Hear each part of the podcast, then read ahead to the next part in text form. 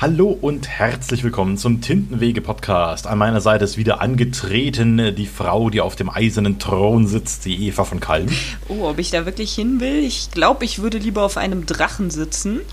Aber nun okay. ja, äh, mein Gespräch findet wie immer statt mit dem weit gereisten Lucian Caligo.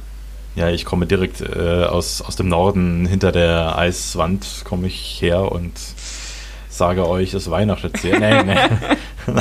Nein, ich weiß nicht, ob Nein, das Quatsch. so festlich ist da im hohen Norden. Also Schnee ja, aber äh, so ein paar nette Wiedergänger, ich weiß nicht. Ja, gibt es kein, aber da, gut, da leben ja auch die Leute, ne? Also das ist ja relativ spannend. Äh, äh, nur um die, ich meine, ihr habt den Titel gelesen, ihr wisst, worum es geht. Aber nur um nochmal alle auf denselben Nenner zu bringen, wir wollten ja schon lange über Game of Thrones sprechen und das machen wir heute. Und zwar unter verschiedensten Gesichtspunkten. Wir haben verschiedene Fragen, die für uns, die wir jetzt gegenseitig klären wollen. Und die Eva wird mir bestimmt weiterhelfen bei meinen Fragen, die ich so habe. Und es geht jetzt nicht darum, irgendwie das ganze Gesamtwerk zu erfassen, weil ich meine, es ist schon viel dazu gesagt worden und das müssen wir hier nicht wieder tun, sondern wir werden uns einzelne, einzelne Highlights setzen, die wir jetzt zusammen besprechen werden. Hoffe ich. Ja, das denke ich doch, denke ich doch. Gut, wollen wir äh, zunächst mal, du hast ja im Vorgespräch schon anklingen lassen, wir wollten ja drüber, mal drüber sprechen, warum äh, Game of Thrones äh, so beliebt ist oder beziehungsweise gar nicht so richtig als Fantasy wahrgenommen wird. Genau, warum selbst äh, Leute, die sonst äh, abgrundtiefe Abneigungen gegen Fantasy haben, trotzdem Game of Thrones mögen. Mhm. Ähm, ja. Ich glaube, um das jetzt mal so direkt mal so provokativ einzusteigen, weil es gar nicht so Fantasy-lastig ist. Ja, man würde sagen Low Fantasy. Ne? Also es ist halt schon äh, fantastisch, halt mit verschiedenen leichten Elementen drin, aber es ist jetzt nicht der große Zauberer, der da da ist und die ganze Welt in zwei reißt. Oder es gibt auch die, die Völker, die stattfinden, sind natürlich nicht so weit von den Menschen entfernt wie jetzt Zwerge oder Elfen oder äh, Echsenmenschen oder sonst irgendwas, sondern es ist, es ist sehr, alles sehr bodenständig, wirkt es. Ja. Es ist sehr menschlich, ja. Ja. Mit, mit allem, was da so dazugehört. Viel Politik, viel Zwietracht. Genau. Intrigen, Gewalt und äh, vor allem Sex. ja. genau, was der Mensch halt so will, ne? Genau. Was mich ja so auf diese Frage bringt, warum das überhaupt in Amerika so beliebt ist. Weil eigentlich in Amerika ist es ja doch so, dass Gewalt kannst du eigentlich praktisch alles machen, aber sobald eine nackte Brust gezeigt wird, ist das schwierig. Ja, aber deswegen gab es ja auch äh, genügend äh, Kontroversen in Amerika, ne? Wenn du so mal an die ähm, Staffel zurückdenkst, wo ja, mhm, ich und meine Namen, Namensgedächtnis mhm. schwierig, hier, wo die Dings vergewaltigt wurde. Die Schwester von mhm. Jon Snow? Die Schwester von Jon Snow. Halbschwester. Halbschwester. Ah, wie hieß sie denn? Ja, ich weiß, ich weiß, was du meinst, ja. Genau. Wie furchtbar. Normalerweise weiß man sowas, nur nicht, wenn man gerade im Podcast drüber redet. Ähm, ja. ja. auf jeden Fall hat es ja zum Beispiel da wirklich ähm, große Kritik gegeben, weil eben so viel davon auch gezeigt wurde. Mhm. Ich finde auch sowas, also gut, ich äh, muss ganz, ich muss zu meiner Schande, was ist zu meiner Schande? Ich habe Game of Thrones, glaube ich, bis zur dritten Staffel geschaut oder so und alle Bücher gehört, die es gibt. Und deswegen, also die Bücher sind ja nicht zu Ende gegangen, die Serie schon. Und deswegen bin ich da so wirklich gar nicht im Thema. Aber natürlich ist es schwierig, eine, eine Vergewaltigung äh, ganz zu zeigen. Ne? Also man muss das schon mit sehr viel Fingerspitzengefühl machen. Und ich weiß nicht, ob das äh, bei der Serie so durchkam. Also es ist halt einfach ziemlich übel, weil natürlich auch noch äh, Theon Greyjoy dazu genötigt wird, dazu zu gucken. Ähm, mhm. Dadurch hat man halt einfach noch mehr, dass man wirklich in diese Szene mit reingenommen wird. Und äh, es ist schon sehr furchtbar. Also es, es ist wirklich grausig, aber das wollte man ja auch darstellen. Ja, genau. Also das ist, das ist auch das, was man halt immer so sieht. Ne? Wir Menschen wollen, wir wollen emotional angefasst werden, aber auch richtig angefasst werden. Also das, es darf nicht falsch sein, ne, auf eine Art und Weise. Und so. Und äh, ja, und das ist aber auch, glaube ich, der Anspruch, den Game of Thrones hatte, einfach eine realistische Welt zu zeigen. Auch äh, was sich ja auch in der hohen Sterblichkeitsrate widerspiegelt und dass auch dann so Art Vergewaltigungen eigentlich zu diesem mittelalterlichen Alltag in Anführungszeichen gehören. Ja, also sicher auch nicht war das jeden Tag so, aber halt in diesen, in diesen Rängen, dass es äh, dazu kam, warum nicht? Ja, ja, ja es, ist, es ist sehr realistisch gehalten, aber das ist auch, ähm, denke ich, wirklich einer der großen Pluspunkte der ganzen Serie. Dass es halt mhm. eben so nah an dem ist, was man sich wirklich vorstellen kann. Ja, ja, oder auch, dass es halt ein bisschen weiter darüber hinausgeht, ne? Weil wenn wir ans Mittelalter denken, wir denken nicht an, äh, an äh, Mord und Totschlag, die hohe Sterblichkeitsrate oder so. Das ist ja alles so ein bisschen romantisiert, ne? Wenn du jetzt auf so einem Mittelaltermarkt gehst oder sowas, da, äh, da hörst und siehst du eigentlich nichts davon, sondern es wird ja eigentlich nur diese Urtümlichkeit hergestellt oder dargestellt oder wie das edle Rittergeschlecht oder die Kampfkünste und so weiter. Und äh, ja. ja, Infektion und mangelnde Hygiene fehlen. Ja, Gott sei Dank. Wobei Infektionen könnte man heute haben, aber halt auch nicht in, der, in, dieser, in, dieser, äh, in dieser Gefährdung wie im Mittelalter jetzt, ne? mit äh, Pest, Lepra, Cholera. Ja, wobei ich schon Gibt finde, so von Anfang an an Corona, dass man da viel an die Pest denken musste. Ja, also ich würde jetzt mal sagen, dass die Pest gravierender ist als. Äh, als Corona. Also. also heute ja nicht mehr. Heute haben wir da Medikamente gegen. Ja, die gibt es ja auch nicht überall in der Welt. Ne? Ja. Also ich, ich, mich würde es aber tatsächlich, aber das war ich mir jetzt echt vom Thema, mich würde es wirklich interessieren, wie viele Menschen in Afrika an der Pest sterben und äh, weltweit an Corona gestorben sind. Also ich, ich könnte mir vorstellen, dass da die Fallzahlen entweder ähnlich sind oder ja, oder dass die Pestkranken vielleicht sogar überwiegen. Also noch so, so als letzten Satz zu dem Thema. Ähm, du hast halt letztendlich auch mit Corona halt in der dritten Welt die Probleme. Ne? Du hast sie halt genau da, wo was halt auch das Mittelalterproblem war. Wenig Hygiene, wenig Aufklärung, mhm. ähm, wenig Hilfsmittel sind halt genau die Faktoren, die halt letztendlich früher auch dazu geführt haben. Ja. Und da hast du, hast du natürlich recht. Aber das führt natürlich zu weit und ich sitze auch wissenschaftlich gar nicht so fest im Sattel, dass ich da jetzt irgendwie qualifiziert was zu sagen könnte. Wozu ich qualifiziert was sagen könnte, ist, dass äh, Game of Thrones äh, vielleicht auch so eine Art Sache hat wie, wie ein Autounfall. Ne? Man will eigentlich nicht hingucken, ja, aber man kann nicht anders. Also was jetzt auch auf diese Vergewaltigungsszene, wenn man da auf die wieder zurückkommen, da mit einspielt. Ne? Also von irgendwie, man ist äh, emotional so, so angefasst, aber man will es auch vielleicht gar nicht sehen und dann auch irgendwo doch. Also da hat der Mensch so, so widerstreitende Empfindungen in sich drin. Ne? Ja, aber man, man muss einfach hingucken, das ist schon richtig. Ja. Ja. Aber du hast wirklich tatsächlich die Serie nur bis zur dritten Staffel geguckt? Ich glaube ja, ja, dritte oder ja, dritte. Da fehlt dir ja richtig was. Ja, ja, also ich, ich konnte es dann nicht mehr sehen, weil meine Frau hat mir dann erzählt, äh, eine Szene, und ich meine, dieser Podcast beinhaltet natürlich Spoiler da draußen, ne, das wisst ihr hoffentlich, oder ahnt ihr wahrscheinlich, aber ich sage es ihr gerne nochmal. Und zwar ging es äh, darum, da sind sie eben auf dieser Mauer und ähm, äh, da wehren sie gerade den Angriff der Nordmänner ab. Ne? Und die gewinnen und schlagen sie zurück und die ergreifen die Flucht und dann, nur weil es halt einfach äh, Game of Thrones ist, fliegt dann noch jemand einen Pfeil in den Hals und der stirbt dann auch noch so. Und da habe ich gedacht, ja gut, ich muss jetzt das nicht mehr anschauen. Ja. Also ich finde tatsächlich an Verfilmungen mit das Beste, was ich je gesehen habe. Also so okay. als Gesamtwerk betrachtet. Ähm, wobei man ganz klar sagen muss, also nach meiner Meinung, ähm, nach der fünften Staffel wird es schlechter. Mhm. Ähm, die sechste ist noch ganz gut, gar keine Frage. Die siebte ist noch ein bisschen schlechter und über die achte verlieren wir besser kein Wort, weil sonst wird es traurig. Okay. Ähm, und ich glaube, dass das damit zusammenhängt, dass es halt eben die Bücher ab der sechsten Staffel nicht mehr gibt. Ja, das kann ich mir gut vorstellen. Ne? Also das konnten diese Showrunner, die da dafür verantwortlich waren, die konnten vielleicht das sehr gut adaptieren, aber die hatten wahrscheinlich keine eigenen Ideen dazu. Das ist ja das, was das Problem dieser Serie auch ausmacht. Ja. ja, vor allen Dingen nicht nur keine eigenen Ideen, sondern letztendlich das Tempo ist hochgegangen. Also es ist immer mehr passiert in immer weniger Zeit und dadurch wurden einfach ähm, tiefgreifende Entwicklungen nicht aufgenommen. Ja, also mhm. das, was ja gerade so die ersten paar Staffeln auszeichnet, dass du wirklich verstehst, wie Charaktere sich entwickeln, warum sie sich entwickeln und man wirklich miterlebt, dass sie sich entwickeln. Das nimmt halt gegen Ende hin völlig ab. Und in der achten Staffel hat man so das Gefühl, okay, da fehlen jetzt so drei Staffeln dazwischen, damit man die äh, Entwicklung der Charaktere noch nachvollziehen könnte.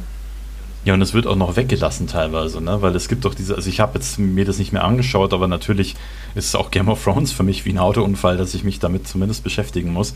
Und ich schaue mir zumindest die Fotos an von den Schaulustigen, die, die sie gemacht haben. Also das sind halt diese Besprechungen dann teilweise bei Cinema Strikes Back zum Beispiel. Die haben sehr viel äh, drüber gesprochen und auch lange äh, Folgenbesprechungen dazu gemacht und das habe ich mir natürlich schon gegeben oder zumindest im Abschluss. Und es fehlen halt wirklich ganze Aspekte dieser Geschichte. Ne? Der, der Junge, der dann äh, in die Nordlande flüchtet und dann mit den Bäumen verschmilzt und so weiter, der zum Schluss dann noch König wird. Ja. Und der will sich ja dann, offenbart sich ja dann auch noch im Tyrion Lannister, ne? also was, was er eigentlich für eine Gestalt ist. Ja? Aber die Szene wird ja komplett ausgeblendet. Also Tyrion fragt ihn, was er denn ist für ein Wesen und was für Machten er hat und oder sowas und es wird komplett ausgelassen, äh, diese Erklärung dann. Also wird abgeblendet und äh, wir als Zuschauer erfahren es einfach nicht mehr, was, was er ist oder beziehungsweise wie das funktioniert und so weiter. Ja, aber zu Bren möchte ich mich definitiv auch nicht äußern. Das wird sonst äh, sehr traurig. Noch trauriger. Warum denn? Ach, es ist total furchtbar. Der in, wie gesagt, achte Staffel, ja, ist großes Problem. Ähm, die haben dann da diese schöne große Schlacht, wo dann hier äh, die gefährlichen Zombies samt Nachtkönig aus dem Norden da ankommen. Mhm. Und ähm, Bran behauptet also, der Nachtkönig will mich töten, ähm, mhm. weil ich das ganze Wissen der Welt habe. Ah, okay, okay, also bis zu diesem Punkt in Ordnung. Meinetwegen. Ist ein bisschen farfetched, aber okay. Ähm, also sagt er, also werde ich hier äh, mich hier hinsetzen, um den, also als Lockvogel, ne? Mhm. Ähm, und dann sitzt der da. Der kann alles sehen, gleichzeitig, was in der gesamten Welt passiert. Ja, mhm. der weiß, was in der Zukunft passiert. Und in dem mhm. gesamten Kampf tut er exakt nichts. Mhm. Nichts. Ohne Erklärung, warum er nichts tut.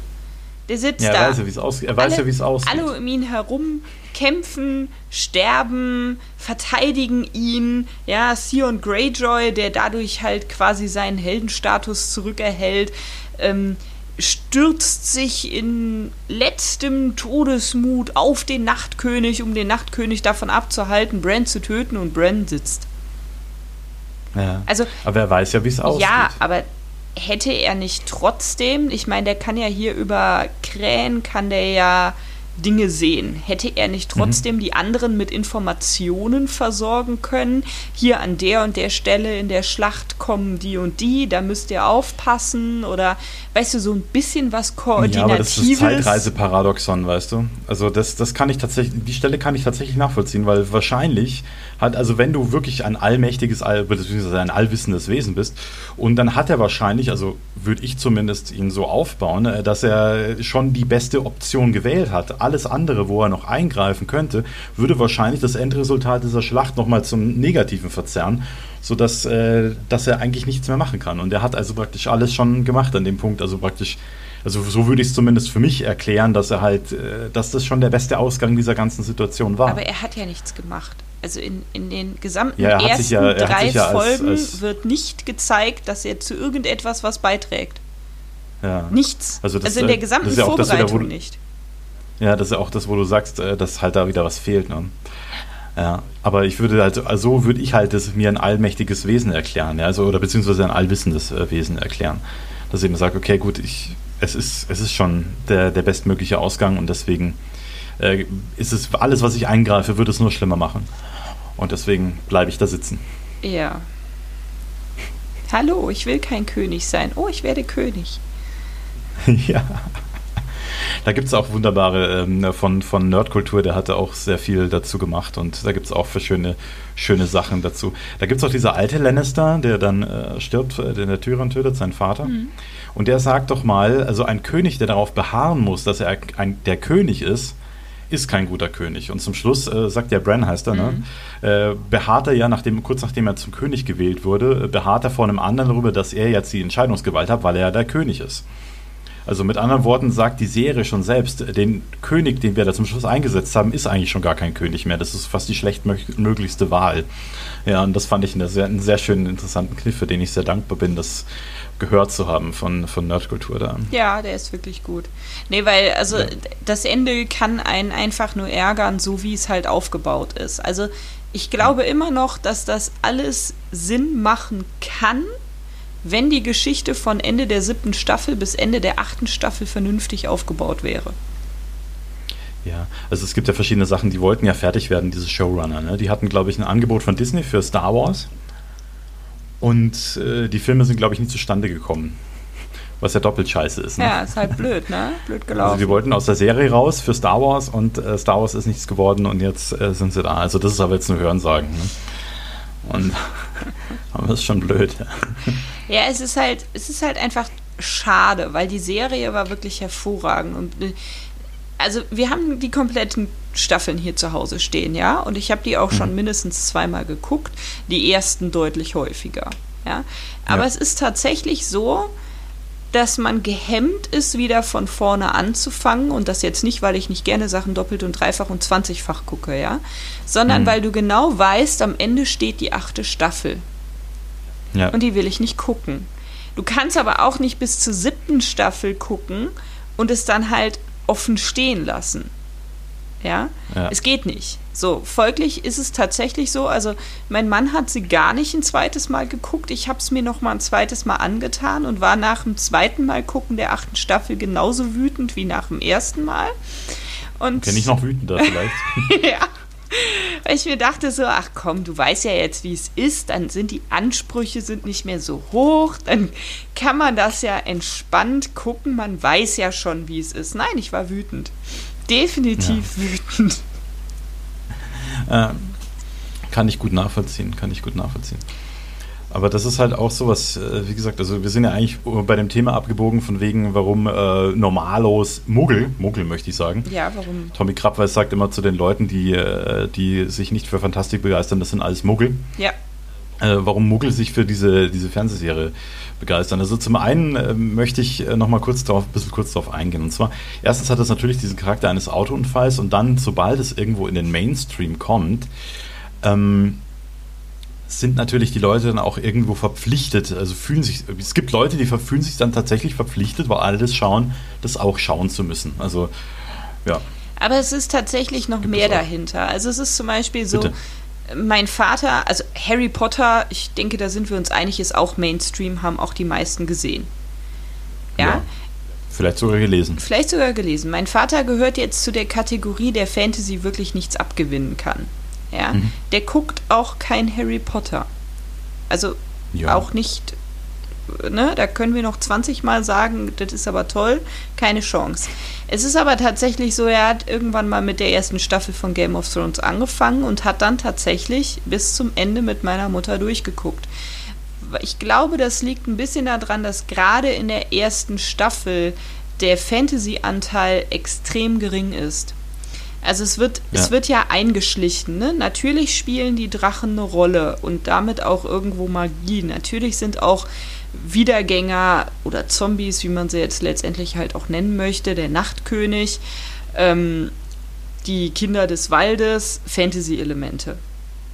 Ja. Aber sie kommen so in der Geschichte drin vor, dass sie ähm, unauffällig sind. Also unauffällig ja. im Sinne von, es fällt nicht auf, dass es Fantasy ist ja, mhm. sondern ja, es hätte auch in Mitteleuropa stattfinden können. Genau, das hätte in Mitteleuropa ne? stattfinden können. Es fängt halt wirklich ja mit dem großen Königen und den Intrigen an und äh, was da passiert und es ist per se erstmal eine Menschensaga.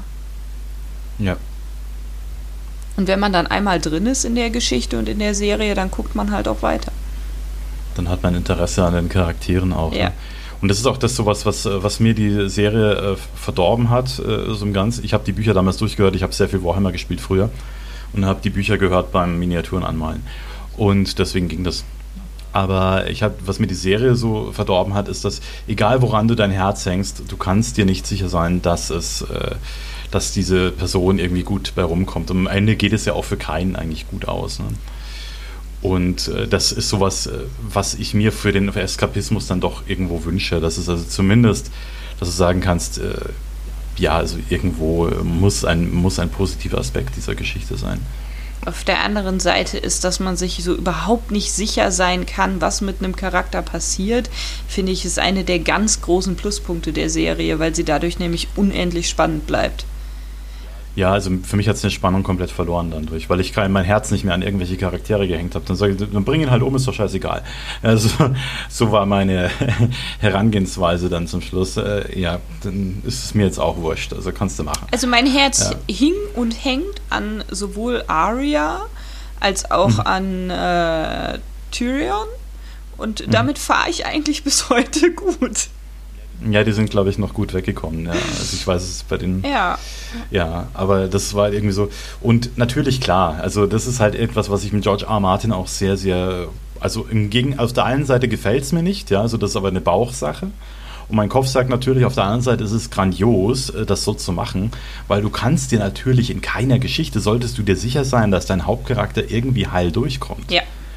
Es ist genial ich meine, er hat ja das Charaktersterben im großen Stil halt angefangen. Ne? Mittlerweile machen das ja, ja mehr Leute. Ähm, aber es ist einfach nur genial, ja, weil es ist, hm. es gibt der Geschichte so viele Wendungen, so viele Möglichkeiten und es macht sie so viel realer. Ja? ja? Also es ist auch nicht so dieses, du hast am Anfang zwei Charaktere, die sich lieben, ach, die werden schon am Ende zusammen sein. Ne? Mhm. Also das ist so ein Aspekt, der in diesen Büchern einfach nicht existiert. Ja, doch, sie haben sich ja zum Schluss noch gefunden, ne, unter den Trümmern. Ja, ja, ja sind dann halt äh, beide gestorben. ne? Ja, sie leben, wie sie sterben. Sie leben, ja. wie sie sterben, aber es ist, ich finde, es ist halt auch gerade das, die Charaktere, da, davon ist keiner richtig schwarz, also ein paar gibt es, doch schwarz, ja, aber es ist keiner richtig weiß. Ähm, mhm. Und das finde ich eigentlich faszinierend und ich finde ja immer, Charaktere müssen tiefgreifend sein und die müssen irgendwie anrühren, also man muss sich denen irgendwie verbunden fühlen können. Und ähm, ja. ich finde zum Beispiel so ein Bösewicht-Charakter wie Tywin Lannister einfach nur genial. Ja? Mhm. Weil der ist, also ich meine, der hat Ahnung, der ist super intelligent, der hat Ziele, der zieht diese Ziele durch, der ist gut für die Herrschaft, also fürs Königreich gewesen, lange, lange, lange mhm. Zeit, ja. Ähm, das Einzige, was er einfach wirklich völlig misshandelt, ist seine eigene Familie. Ja, also ich hatte den tatsächlich auch gar nie wirklich als böse, äh, äh also in den, in den Serien, ich habe sowieso kaum kaum einen Charakter identifiziert, den ich absolut böse für mich empfunden habe. Und ihn hatte ich auch wirklich nicht als einen, einen bösen Charakter im Sinn, sondern so eben so, wie du ihn eben beschreibst, als einen also durchaus fähigen Staatsmann, der halt eben auch äh, glaubt, so das Beste aus seinen Kindern rauszuholen auf diese Art und Weise. Ja. Ja, letztendlich ist er schon irgendwo durchaus nicht ganz auf der guten Seite angesiedelt. Aber es ist halt natürlich nochmal, also du hast jetzt ja überwiegend die Bücher gehört, wenn ich das so jetzt richtig verstanden habe. Ja. Ähm, Gerade in den späteren Büchern ähm, driftet die Geschichte ja durchaus ein bisschen auseinander bisschen ist gut. Also es gab äh, Büch äh, Bücher, in denen sind einzelne Charaktere gar nicht mehr vorgekommen. Ja, und andere ja. Charaktere dafür vorgekommen. Es ist, ähm, es hängt ja zum einen mit dem großen Zeitsprung zusammen. Also du hast ja ähm, in den Büchern fangen die Kinder ja viel früher an. Also die sind ja noch viel jünger, als es in der Serie ist. Was die ja, ja mhm. in der Serie deshalb unter anderem so gemacht haben, weil die viele Gewaltsachen nicht mit jüngeren Kindern haben wollten. Mhm. Was ich auch prinzipiell gar nicht so verkehrt finde. Ähm, ja, diese Raffung ist aber, macht aber auch insofern Sinn, dass das halt alles auch irgendwie vernünftig gedreht werden muss. Ne? Genau. Ne? Und du hast aber dadurch in den Büchern so an die fünf Jahre mehr Zeit, in denen was passieren muss. So, und das ist halt mhm. gerade, wenn du so an, an die letzten Bücher denkst, ähm, Dance with Dragons, da hast du halt ganz, ganz, ganz viel Inhalt, der in der Serie überhaupt nicht vorkommt. Ja, also ich erinnere mich auch noch, noch nur noch dunkel an, an diese Bücher. Das ist ja auch bei mir jetzt schon fast wieder, boah, lass es sieben Jahre her sein. Ja, das ist, ja wenn man mal also überlegt. Der, der absolut. Wenn man mal überlegt, das erste Game of Thrones Buch 1996. Ja. Also deswegen, nee, die werden auch nicht mehr fertig. Da bin ich echt überzeugt davon, dass er, George R. Martin den nicht mehr zu Ende bringt. Ich glaube, sie sind einfach zu komplex. Es ist halt an vielen Stellen ein absoluter Geniestreich, was der halt an Dingen durchzieht. Auch, ja. auch für Nebencharaktere, ja, also nicht nur für Hauptcharaktere, sondern auch für Nebencharaktere, was die doch letztendlich für Aufgaben haben und über welche Spannweite das einfach geht. Ähm, aber es ist zu komplex. Und hm. ich fand immer die, also ich habe die Bücher alle gelesen, ich habe sie auch mehrfach gelesen. Ähm, die große Schwachstelle bei den Büchern war immer, also ich habe normalerweise überhaupt kein Problem, mir einen Inhalt zu merken. Ja, also ich, mhm. das geht eigentlich auch über Jahre wirklich gut. Also ich kann auch eigentlich nach Jahren nochmal reinlesen und weiß sofort wieder, ah ja, da war das und das. Das schaffe ich bei den Büchern nicht. Sie sind ja. zu komplex, es sind zu viele Charaktere, es sind zu viele Namen. Ähm, und da hat die Serie halt einfach einen Vorteil, weil du halt einfach zu den Namen Gesichter hast und durch einfach die, das Visuelle wird es leichter nachzuhalten. Ja. Und in den Serienboxen sind ja auch immer Stamm, äh, Stammbäume mit drin. Ne? Ja. Staffelboxen. Ja. Genau. Nee, das, das, das hatte ich auch so ein Ding. Ich habe äh, dadurch, dass der Sprecher eigentlich ziemlich gut war, konnte ich das noch so ein bisschen nachvollziehen. Aber ich bin oft mit, äh, mit so zehn Charakteren oder so schon ein bisschen überfordert. Und das ist ja bei denen, wie viel sind das? 50 oder so? Ich weiß es nicht, keine Ahnung. So viele werden es nicht sein, aber da war es schon echt, echt schwierig, ja das nachzuvollziehen. Und glücklicherweise war der Sprecher den so ein bisschen durch seine Stimmlage, zumindest habe ich so in Erinnerung, in so ein bisschen Charakter verliehen, sodass du halt über die Stimme dann wieder reingekommen bist. Ja. Also ich finde eigentlich das Prinzip, dass er halt jedes Kapitel aus dem Gesichtspunkt von jemand anders schreibt, finde ich sehr cool. Ähm, ja. Auch dass es halt viele verschiedene Charaktere sind, nur es sind zu viele. Also es, mhm. man, man blickt halt einfach bei den, äh, das ist jetzt äh, so und so von Hasse nicht gesehen, nicht mehr durch. Ja, ich denke auch, also ich, er hat sich halt einfach verrannt da. Und das ist auch gleich so, so ein Aspekt, den wir halt als, als Schriftsteller für uns mitnehmen können, dass man, wenn man sowas macht, dann sollte man es doch bis vorne und äh, von vorne bis hinten durchplanen. Das sage ich als nicht planender Autor. Ja. Aber es ist zu viel. Das ist einfach too much. Es, es ist einfach zu viel, um da noch den Überblick zu behalten. Und es ist aber ganz lustig. Ähm, insofern, dass ich ja, also ich habe ja relativ viele Kurzgeschichten geschrieben und ich habe angefangen, die Kurzgeschichten erstmal nur mit einer Person zu schreiben. Und dann habe ich so ein mhm. bisschen angefangen aufzubauen. Dann habe ich mal mich an zwei Personen rangetraut so als Hauptcharaktere. Und ähm, so habe ich letztendlich auch mit den längeren Geschichten angefangen und hatte halt jetzt das äh, Buch, was 2021 rauskommen soll, auch ursprünglich mit einem Hauptcharakter ähm, geplant. Es ist dann letztendlich ist halt der zweite so wichtig geworden, dass es auch definitiv ein Hauptcharakter ist. Und es gibt mittlerweile halt noch so zwei, drei, die so viel vorkommen, dass sie nahezu Protagonistenstatus haben. Mhm. Aber ähm, ich habe mir tatsächlich aufgrund von Game of Thrones überlegt, okay, wenn du so und so viele Charaktere hast, dann wird es zu kompliziert. Ja, ist richtig. Ja. Und ähm, dass man erstmal versucht, also eine Geschichte wirklich von, von Anfang bis Ende durchzuschreiben. Und ich glaube, gerade weil ja auch die Charaktere, und das ist ja auch das Schöne an Game of Thrones, so unterschiedliche Storylines haben, also wirklich ja quer über die ganze Welt verteilt, das macht es unwahrscheinlich spannend, aber zum Schreiben horrormäßig. Ja, kann ich mir gut vorstellen. Also ich würde mich gar nicht an sowas ranwagen. Vielleicht, aber vielleicht, wenn du mich in 20 Jahren nochmal fragst, vielleicht dann. Ja, ja, aber dann hast du irgendwann das gleiche Problem wie George R. R. Martin. Ähm, irgendwann fragt sich jeder, na, werden die Bücher fertig, bevor er ins Gras beißt? Ja, genau. in 20 Jahren. Ich hoffe noch nicht, dass da die Fragen sich, nein, nein, dass aber, es da nötig wird, diese Frage zu stellen. Aber überleg mal, wenn du in 20 Jahren ja. anfängst und dann ähm, guckst du, ne, wie, wie lange er jetzt schon dran sitzt. Ne, wie gesagt, ja, gut, ich weiß, ich, 96 ich vermute, er sitzt angefangen. gar nicht dran. Ja. Oh, ich weiß nicht. Ich vermute, er sitzt nicht dran. Ähm, Vielleicht will er es genau, auch nicht mehr ich, fertig schreiben, weil ja jetzt die Serie schon draußen ist. Ja, also ich habe äh, von, von Cinema Strikes Back, äh, die hatten wohl gemeint, dass es ein Interview gäbe von ihm, wo er gesagt habe, nachdem die Serie fertig war, jetzt setzt er sich ran und schreibt es nochmal richtig zu Ende. Aber das ist halt auch schon wieder Jahre her, ne? Und äh, genau, und vielleicht äh, ist er klug genug und sagt, okay, das, das äh, ist durch die Serie jetzt dermaßen kaputt. Auf der anderen Seite ist es seine Chance, ne? die Geschichte ja. zu einem Ende zu bringen, womit die Weltbevölkerung wieder zufrieden ist. Genau, das, das wäre vielleicht nochmal ein Verkaufsargument auch für die Bücher.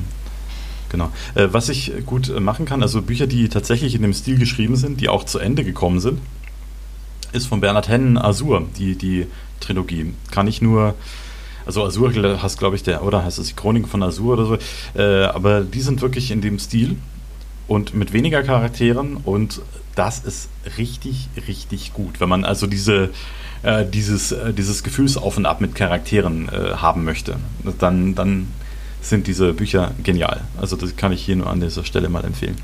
Aber ich weiß auch nicht, wie es ausgeht. Ich lese gerade den zweiten Teil und ich habe, glaube ich, nur 50 Seiten ge gelesen gestern und ich war so in einem Gefühlsauf und Ab, wo ich mir gedacht habe, um Gottes Willen, ja, muss das sein. Aber gut, aber er macht es halt wirklich, wirklich gut. Also das ja, kann man nicht anders sagen. Dann äh, muss man sich das ja mal angucken, ne? Ja, das, das könnte man. Ja.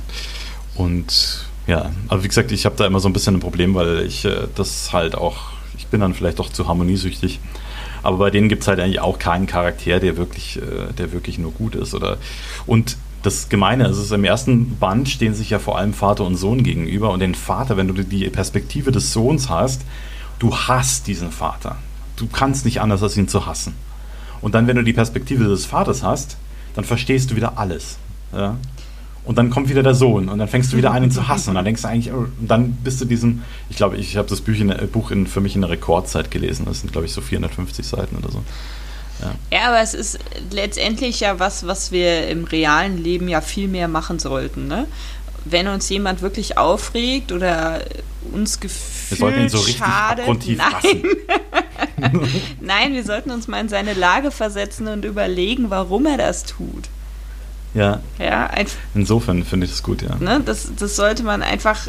Ne, die, das ist ja genau das. Die Leute haben einen Grund, warum sie sich so verhalten, wie sie sich verhalten. In den meisten Fällen. Manchmal sind sie auch einfach nur doof, aber. ne, ich würde sagen, so, solche Menschen gibt es gar nicht, ne? also die nur doof Nein. sind, sondern jeder hat seine Gründe, genau. auch wenn die Gründe vielleicht für uns nicht nachvollziehbar sind, aber für die sind sie halt sehr drängend genau. und real. Und das ist halt das, was gerade in, in solchen Perspektivwechseln dann halt auch klar wird. Mhm. Aber zurück zu Game of Thrones, wir sollten ja vielleicht noch ein bisschen darüber reden. Ähm ja, äh, ich würde noch ein kurzes Thema kurz zumachen ja. mit Bernhard Hennen. Und zwar, ich finde, das ist auch eine Auswirkung von Game of Thrones, weil diese Azur-Chroniken, die hatte ja auch erst angefangen, als die Serie schon rauskam. Mhm sodass irgendwie man vielleicht so ein bisschen für andere Autoren das auf einmal als Legitimation aufkam, äh, Bücher zu schreiben. Also Bernhard Hennen hat das zu mir mal gesagt, äh, so, so ein fantastischer Realismus zu schreiben. Also gar nicht mehr so wirklich ins krasse Fantastische zu gehen, sondern wirklich eine, eine Geschichte zu schreiben, die, die man sagt, okay, das, das hätte auch passieren können. Ja. ja. bis, bis auf einige fantastische Elemente halt eben drin. Ja. ja.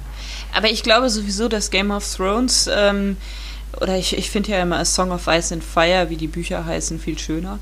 Ähm, mhm. ganz viel bewegt hat in der Fantastik. Also ganz viele neue Denkweisen geschaffen hat und ganz viele Möglichkeiten geschaffen hat. Ja, vielleicht bin ich da dieser altkonservative Typ, der sagt, der Hauptcharakter darf nicht sterben. so, ja, und so, dass ich halt der, der jetzt der, der Fortschrittsfeind bin an dieser, an dieser Stelle, aber ich habe auch schon Hauptcharaktere umgebracht. Das ist ja nicht das Ding, aber ja. Ja, er gewinnt äh, Kill Your Darlings, äh, ganz neue Perspektiven, ne? Ja, das stimmt. Ich habe äh, mal ein Video gemacht über, ich habe ja so ein Schreibcoaching auf dem YouTube-Kanal und ich habe ein Video gemacht, Kill Your Darlings, und da ging es tatsächlich um diese Schreibregel und alle in den Kommentaren waren total irritiert, dass es nicht darum geht, irgendwelche Hauptcharaktere umzubringen, sondern dass Kill Your Darlings eigentlich nur sagt, man solle sie die Textpassagen, die man gerne liest oder gerne geschrieben hat, äh, besonders überprüfen und im Zweifelsfall sogar rausstreichen, wenn, äh, wenn man zu sehr verliebt ist in die ganze Geschichte. Weil das für Außenstehende oft keinen Sinn ergibt. Ja, ja aber wie gesagt, so ganz neue Perspektive. Mhm. Ne? Bringe deine Charaktere um. Nein, es ist natürlich genau. nicht die Hauptschreibregel. Ne? Es eröffnet einfach nur neue Möglichkeiten. Ja, natürlich, klar. Also es ist äh, wie ist auch so ein bisschen so eine Art Erlaubnis sozusagen. Mhm. Man darf auch so schreiben. Ja. ja. Weil so diese Hauptcharaktere alle zu töten oder so, das ist ja eigentlich eine Sache aus, aus billigen Slasher-Filmen, ne? Von denen, in dem zum Schluss vielleicht noch einer überlebt oder so. Und dann muss es der moralisch integreste sein, also das, das äh, meistens das, das, äh, das Mädchen, das mariengleich ist und völlig unschuldig und so weiter, das überlebt dann noch, ja. ja. Aber alles andere nicht. Und das ist halt was, was in der Fantastik so jetzt vorher noch nicht so wirklich stattgefunden hat, finde ich. Ja, und was, was halt Game of Thrones vor allen Dingen halt aufbricht, ist dieses, äh, das ist der Held. Ja, also es ja. ist so, so dieses Heldenbild, was man ja eigentlich aus der Fantastik hat. So, ich ziehe jetzt raus und äh, töte den bösen Drachen. Ähm, mhm. Wobei mir das immer leid tut, ich bin ja immer für die Drachen. Ja. so, Meine Frau aus auch, Prinzip ne? bin ich für den Drachen. Genau. ne, da, kann, da kann der Mensch noch so der große Held sein. Ich bin definitiv für den Drachen. ähm, nein, aber es ist halt die, diese, diese Heldensaga, das wird halt mit aufgebrochen. Ne? Ich frage mich, ob das gut ist. Ganz ehrlich, da bin ich wieder dieser altkonservative Fantasy-Schreiber. Ähm, weil, ob, weil ich habe Freunde, die sagen, ja, das ist so erleichternd, das ist so gut, nicht wieder diesen Überhelden und so weiter. Und ich frage, es gibt ja Leute, die müssen sich tatsächlich mit äh, Figuren im Buch identifizieren können. Für mich reicht es immer, wenn der Charakter äh, spannend genug ist, dann kann ich ihn auch so lesen, ohne dass ich mich selber in ihm sehe. Ist vielleicht sogar manchmal besser.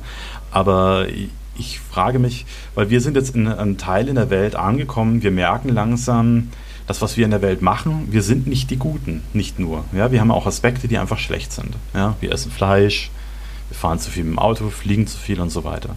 Und da, ob das halt auch eine Wandlung unserer Gesellschaft ist, die diese, diese, diese strahlenden Helden aufgrund der Möglichkeit, dass man sich mit ihm identifizieren könnte, ablehnt. Weil man immer diesen strahlenden Helden sieht und sieht, so gut und integer, moralisch integer bin ich nicht wie dieser, kann ich gar nicht sein. Deswegen bin ich lieber auf der Seite des Anti-Helden, der noch ein bisschen äh, dunklere Aspekte in sich trägt und mit dem kann ich mich leichter, auf den kann ich mich leichter einlassen, weil er dem näher kommt, meinem Selbstbild näher kommt. Meinst du, ist das so eine Sache? Also ich glaube, wir brauchen beides. Ja, also ich, ich bin weder für das eine noch gegen das andere. Ähm, mhm. Ich denke, wir brauchen auf der einen Seite durchaus unsere Heldenbilder, um was zu haben, dem man halt quasi nacheifern kann. Ja, oder ja. so halt dieses, dieses der, der strahlende Paladin, ne, von Licht umhüllt. Mhm.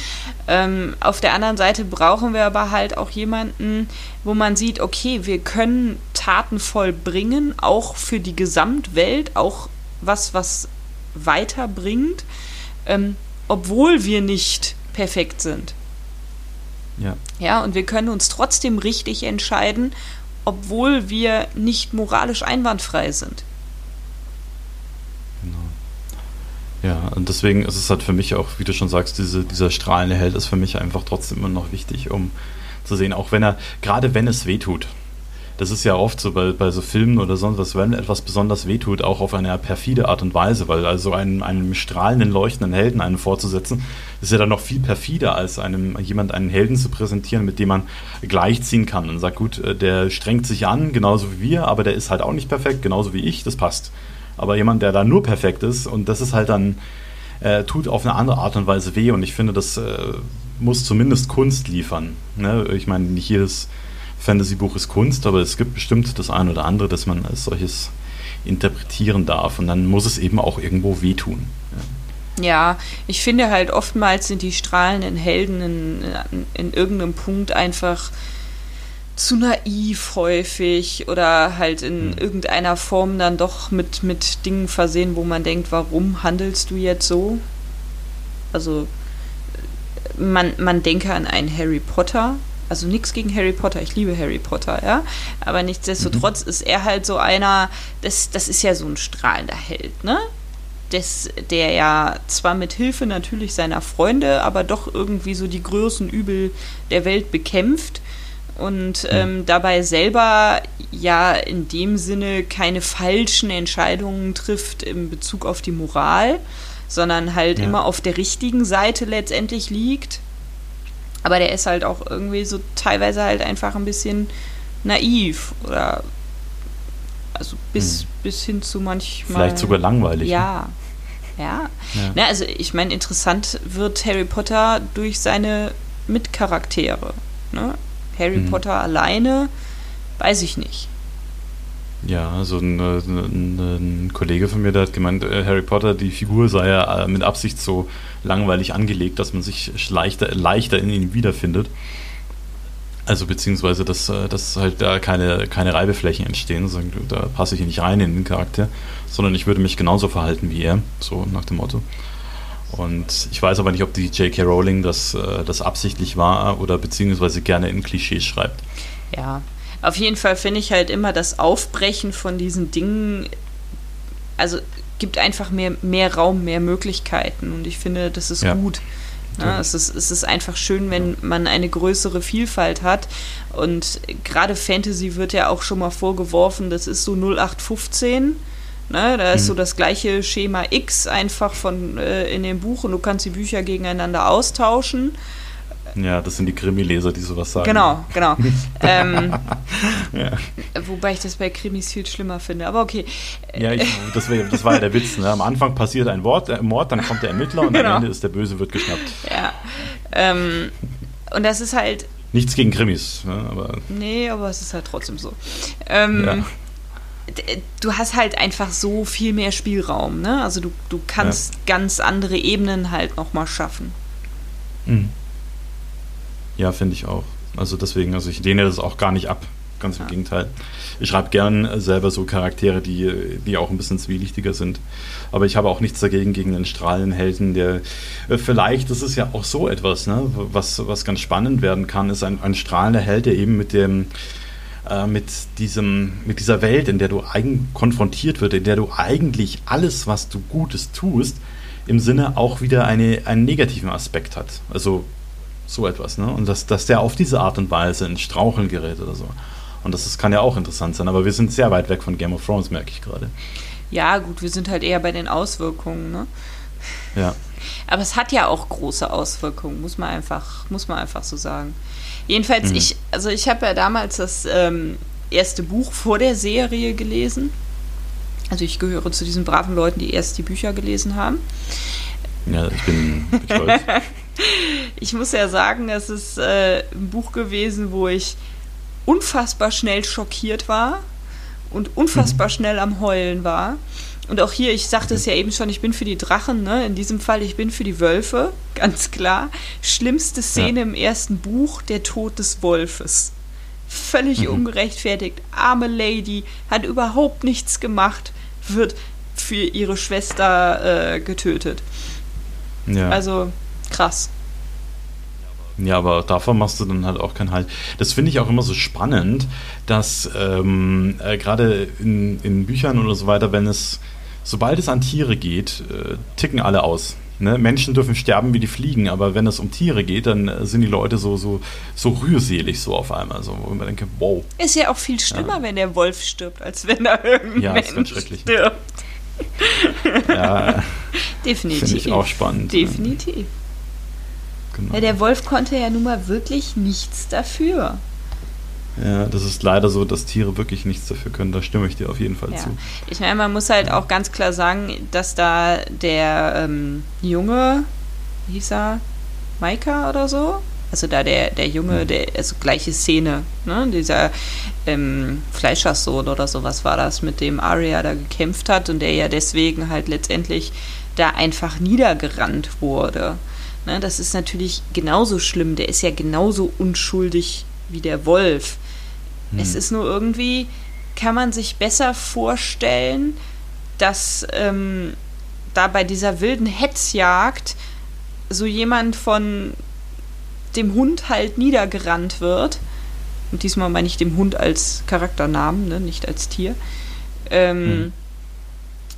Das kann man sich irgendwie, ich weiß nicht, ich konnte da das leichter nachvollziehen und dem schneller glauben, als dass sie da wirklich einen Wolf töten, der mit der Szene überhaupt nichts zu tun hat.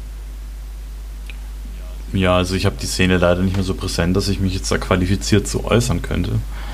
Genau, ja. Aber ja, es ist halt immer erstmal ein wildes Tier, ne? so mal davon abgesehen. Von dem potenziell eine Bedrohung ausgeht. Naja, sie haben es eigentlich nur aus Rachsucht gemacht, aber egal. Ah, okay. Genau. Naja. Der Wolf war halt verfügbar. Der andere Wolf, der die eigentliche Tat begangen hatte und Joffrey in den Arm gebissen hat, war halt nicht verfügbar. Ach so, jetzt kommt jetzt. drauf. Ah, verstehe. Jetzt, ja. Ja, mhm. ja ich erinnere mich, genau. Und nur wegen Ja. der Verfügbarkeit des einen Wolfes, obwohl dieser Wolf nichts getan hat, das äh, finde ich schon. Also das, das zeigt so eine grenzenlose Ungerechtigkeit in dieser Welt. Und dadurch, dass das so ganz am Anfang steht, ist das ähm, was, was halt. Also bis dahin konnte man noch denken, man liest ein ganz normales Buch. Mhm. Das war ab diesem Zeitpunkt vorbei. Ja, genau, das gibt so einen, so einen Bruchpunkt. Dass es was ganz anderes ist, hatte ich äh, ja leider erst, ich bin ein bisschen langsamer, erst am Ende der ersten Staffel begriffen. Äh, dass es was anderes ist. Aber das ist halt auch sowas. äh, Diese, diese Szene ist dann durchaus zu menschlich, ne? Weil es ist ein Unglück passiert und was, was will der Mensch aus seinem tiefsten Inneren heraus? Will er Rache. Und da muss halt jemand für gerade stehen. Ja. Genau, so. Ne, aber irgendwie kommt man damit klar, dass da ein Mensch für gerade stehen muss, dass da halt der arme Schattenwolf für gerade stehen muss, ist schon. Ja gut, wenn sie jetzt statt dem Schattenwolf einen Menschen getötet haben, also okay, der, der ist vom Wolf gebissen worden, jetzt bringen wir mal kurz einen Menschen um, dann ist alles wieder gut. Das wäre wahrscheinlich, das wäre ein bisschen irrational. ne? Also Das so, wäre nicht gegangen, äh, das, das, wäre unlogisch. ja, eben, also deswegen. Aber es muss halt immer, es muss einen Sündenbock für alles geben. Ja. Ja. Naja, auf jeden Hat mir ein Fall. Bekannter erzählt, das war so eine blöde Situation, der hat bei O2 damals gearbeitet und da lief irgendwas schief. Und der hat in der Chefetage, waren sie, da, waren sie dann bei der Sitzung und da haben, hat der Chef gemeint, jetzt ist alles wieder gut, aber wir brauchen einen- noch einen Schuldigen dafür. Meldet sich jemand freiwillig. Also jemand, der die komplette Verantwortung übernimmt. Für das Ganze. Aber so ist der Mensch halt. Entschuldigung, ich Ja, habe dich ja, nee, nee, es ist äh, gut. Ja, was soll man sagen? ne? Hauptsache, es gibt einen Schuldigen. Ganz genau, ja. Ja, ja. Nee, ich, ich wollte noch äh, ne, neben diesem Schreckensmoment aus dem ersten Band, ähm, was mich aber zugegebenermaßen auch angefixt hat. Ja, also ich meine, auf der einen Seite wirklich schrecklich, auf der anderen Seite so einer der Gründe, boah, hier wird mit Dingen gebrochen, also mit Regeln gebrochen, die man sonst hat. Ähm, Mhm. Ist das einer so der Punkte, der ihn anfixt, noch auf äh, mei meine absolute Lieblingsstelle der ganzen Serie zu sprechen kommen, wenn es recht ist. Bitte. Ähm, und das ist Hodor. Also ich weiß nicht, ob du es mitbekommen hast, weil du hast ja die Serie Mhm. Nö, nicht es ist voll an mir geguckt. vorbeigegangen.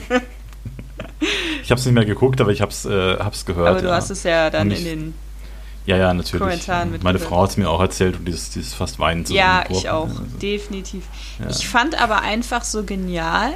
Ähm, und das ist was, was ich für mich als, als Schriftstellerin mitgenommen habe, dass im ersten Band letztendlich eine Grundlage dafür gelegt wurde, was im sechsten Band passiert.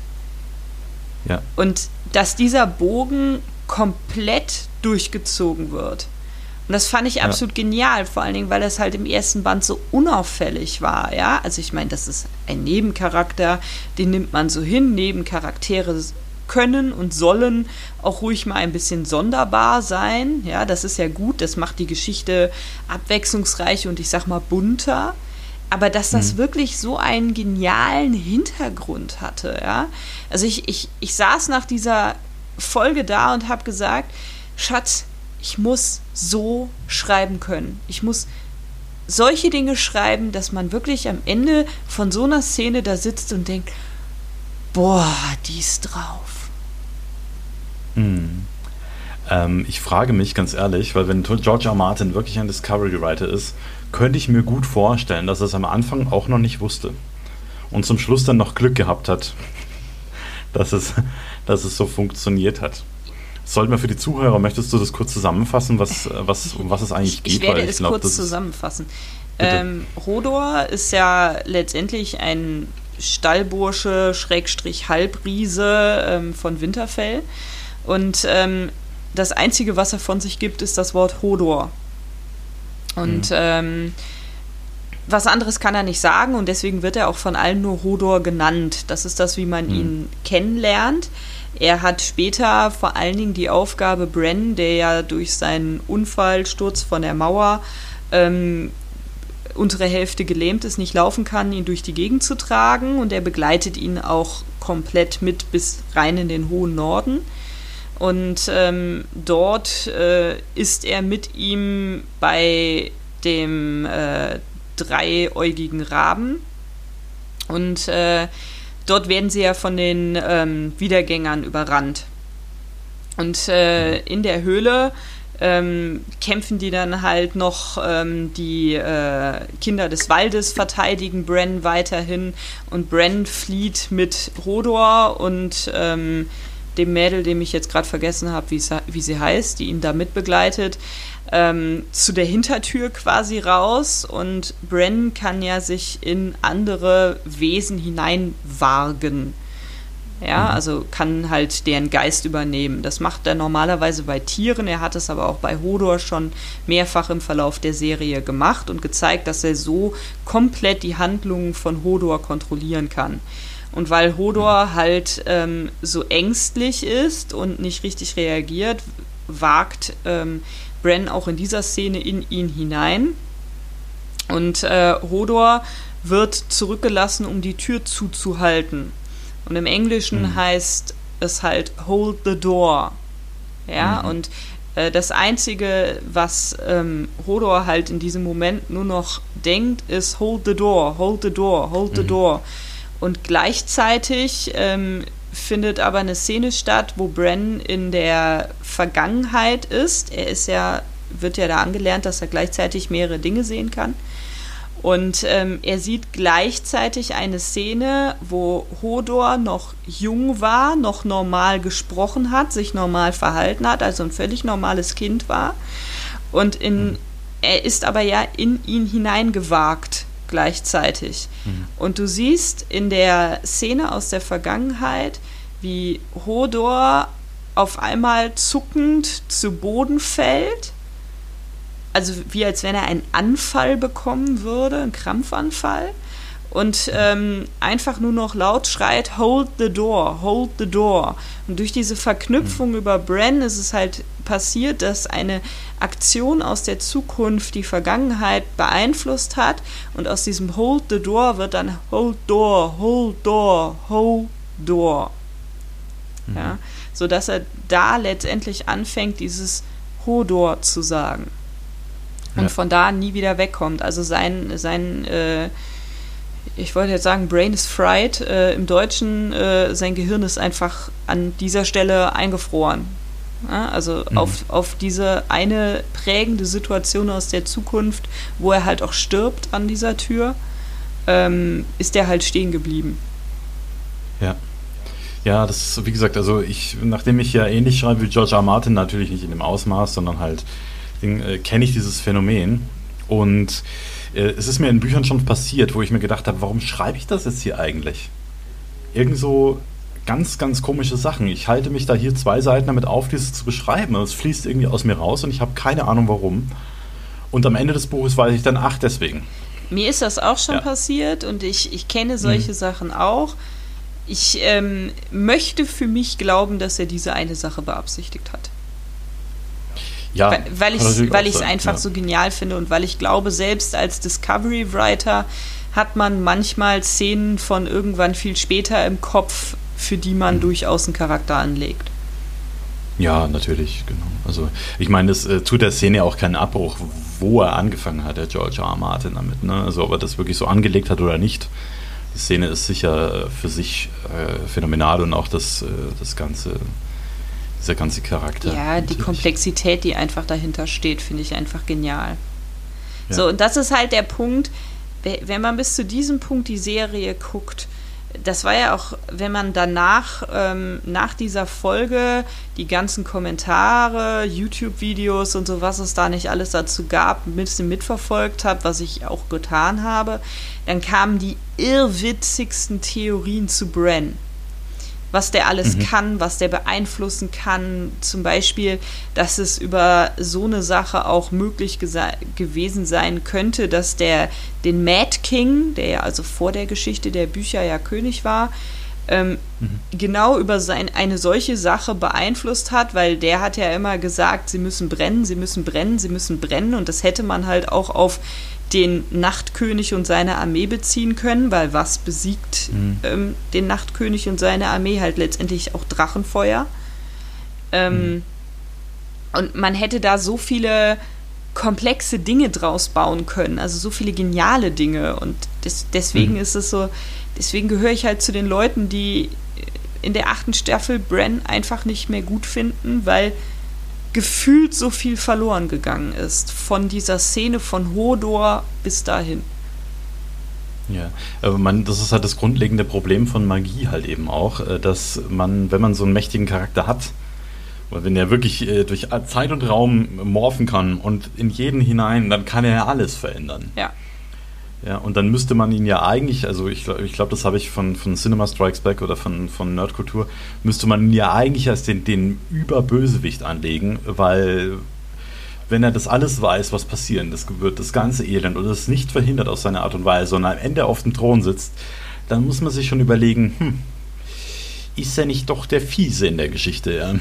Ja, das fragt man sich nach der achten Staffel aber ganz ehrlich auch.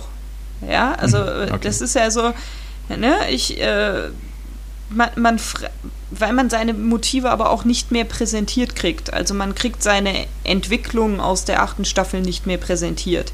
Also man, man kriegt ja. die Entwicklung präsentiert bis Hodor. Ja, also bis mhm. zu dieser Szene, die ich eben beschrieben habe.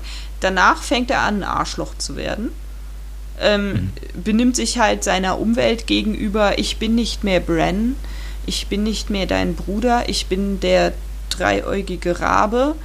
Ähm, mhm. Was ja auch okay ist, nur man versteht es nicht. Also das ja, ist der Grund, warum ich sage, ich hoffe trotzdem, dass George R. R. Martin die Bücher doch noch fertig kriegt, weil ich würde es gerne besser verstehen und ich habe halt die Hoffnung, dass er es einfach erklären würde. Ja, das wäre schön. Das stimmt. Ja. Ich finde fast, dass das ein guter Abschluss ist, es sei denn, du hast jetzt noch was. Äh nee, ich habe eigentlich gar nichts. Ich habe nur das Gefühl, wir haben wahrscheinlich bei diesem Thema ordentlich was äh, ausgelassen, so wie Bestimmt. die Showrunner des, äh, der achten Staffel. Ähm, falls uns noch was einfällt dazu, können wir doch einfach eine Folge noch dazu machen. Ja, und ihr dürft natürlich gerne mitdiskutieren und eure Highlights und Hassmomente äh, fleißig in den Kommentaren posten. Ähm, genau. Aber ich, ich denke, es ist zumindest ein Bild entstanden und wir haben so ein bisschen vermittelt, was wir dazu sagen wollten.